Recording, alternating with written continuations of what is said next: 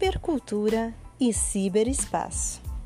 Conforme André Lemos, a cibercultura é fruto da cultura contemporânea, que é atravessada pelas culturas digitais, onde se encontram a sociedade e a cultura.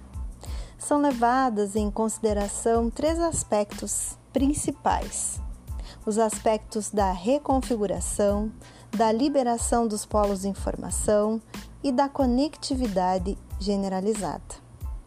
Na reconfiguração, nós temos a potencialização de práticas, a abertura de novas possibilidades, nova configuração social. Aqui o interessante não é substituir ou trocar, mas reconfigurar. Quanto à liberação de polos de informação, pessoas podem se comunicar, se externalizar, vozes que antes eram reprimidas são autoras de muitas informações.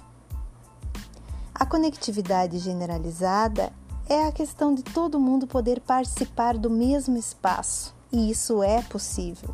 E aqui nós entramos em um dos aspectos que se reporta ao ciberespaço. Conforme Newton Santos, uh, o, o ciberespaço, de certa forma, ele, ele perpassa por um processo de desterritorialização, pois não há necessidade de estarmos presentes uh, no mesmo momento, no mesmo espaço físico, mas há uma liberação dessa exigência de levar os corpos até o mesmo espaço. O ciberespaço é um espaço também de várias conexões, de articulação de informações, um novo espaço de comunicação, de educação e de formação. E não podemos levar as mesmas práticas pedagógicas do presencial para este espaço.